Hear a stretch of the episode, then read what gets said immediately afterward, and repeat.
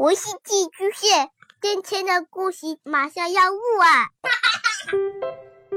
孩子的世界充满了色彩和欢乐，用有温度的声音讲你爱听的故事。白羊叔叔和大明的晚安故事。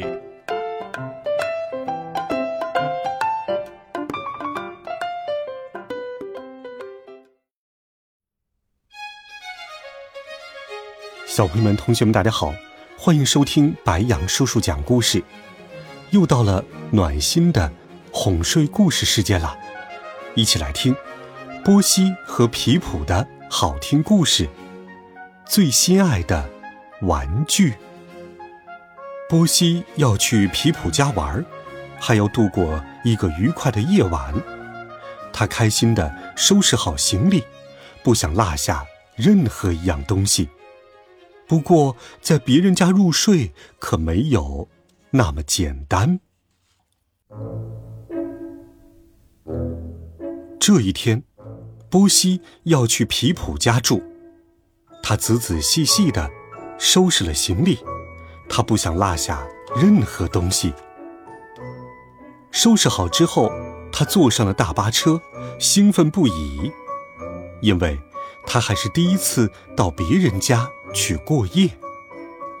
不一会儿，车子就到了波西家。见到波西，皮普非常高兴。“你好啊，波西。”他说。这一天，波西和皮普玩得很开心。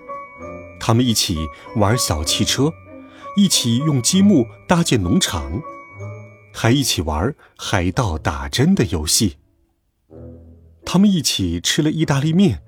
洗了澡，刷了牙，还看了个好玩的故事，该上床睡觉了。晚安，波西。皮普说：“晚安，皮普。”波西说。然后，他们关上了灯。皮普就要睡着了，忽然听到了一个声音。那个声音在说：“小青蛙。”原来是波西，我我忘记带小青蛙了。他抽泣了起来。没有小青蛙，我睡不着觉。这对波西来说可是个大问题。皮普问：“给你我的泰迪熊好不好？”可是波西不想要皮普的泰迪熊，它不是绿色的。我的小青蛙是绿色的。那，你想要我的恐龙吗？皮普问。它是绿色的。不要不要，那恐龙又大又吓人。波西说。那我的青蛙存钱罐怎么样？皮普问。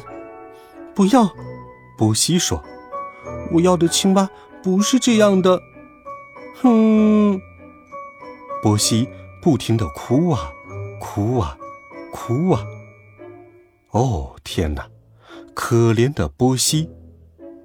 皮普想了想，做了一个艰难的决定。你喜欢这只小猪吗，波西？他问。波西不哭了，那是只非常可爱的小猪。喜欢，喜欢，皮普，我很喜欢。他说。不一会儿，皮普睡着了。波西抱着玩具小猪，也睡着了。第二天，波西回到家，看见他的小青蛙就待在原来的地方，好好的。这真是太棒了！温暖的友谊最能让朋友安心。好了，小朋友们，你有没有过到朋友家去做客的经历呢？欢迎留言告诉白杨叔叔，温暖讲述，为爱发声。每天，白杨叔叔讲故事都会与你温暖相伴。我们明天见，晚安，好梦。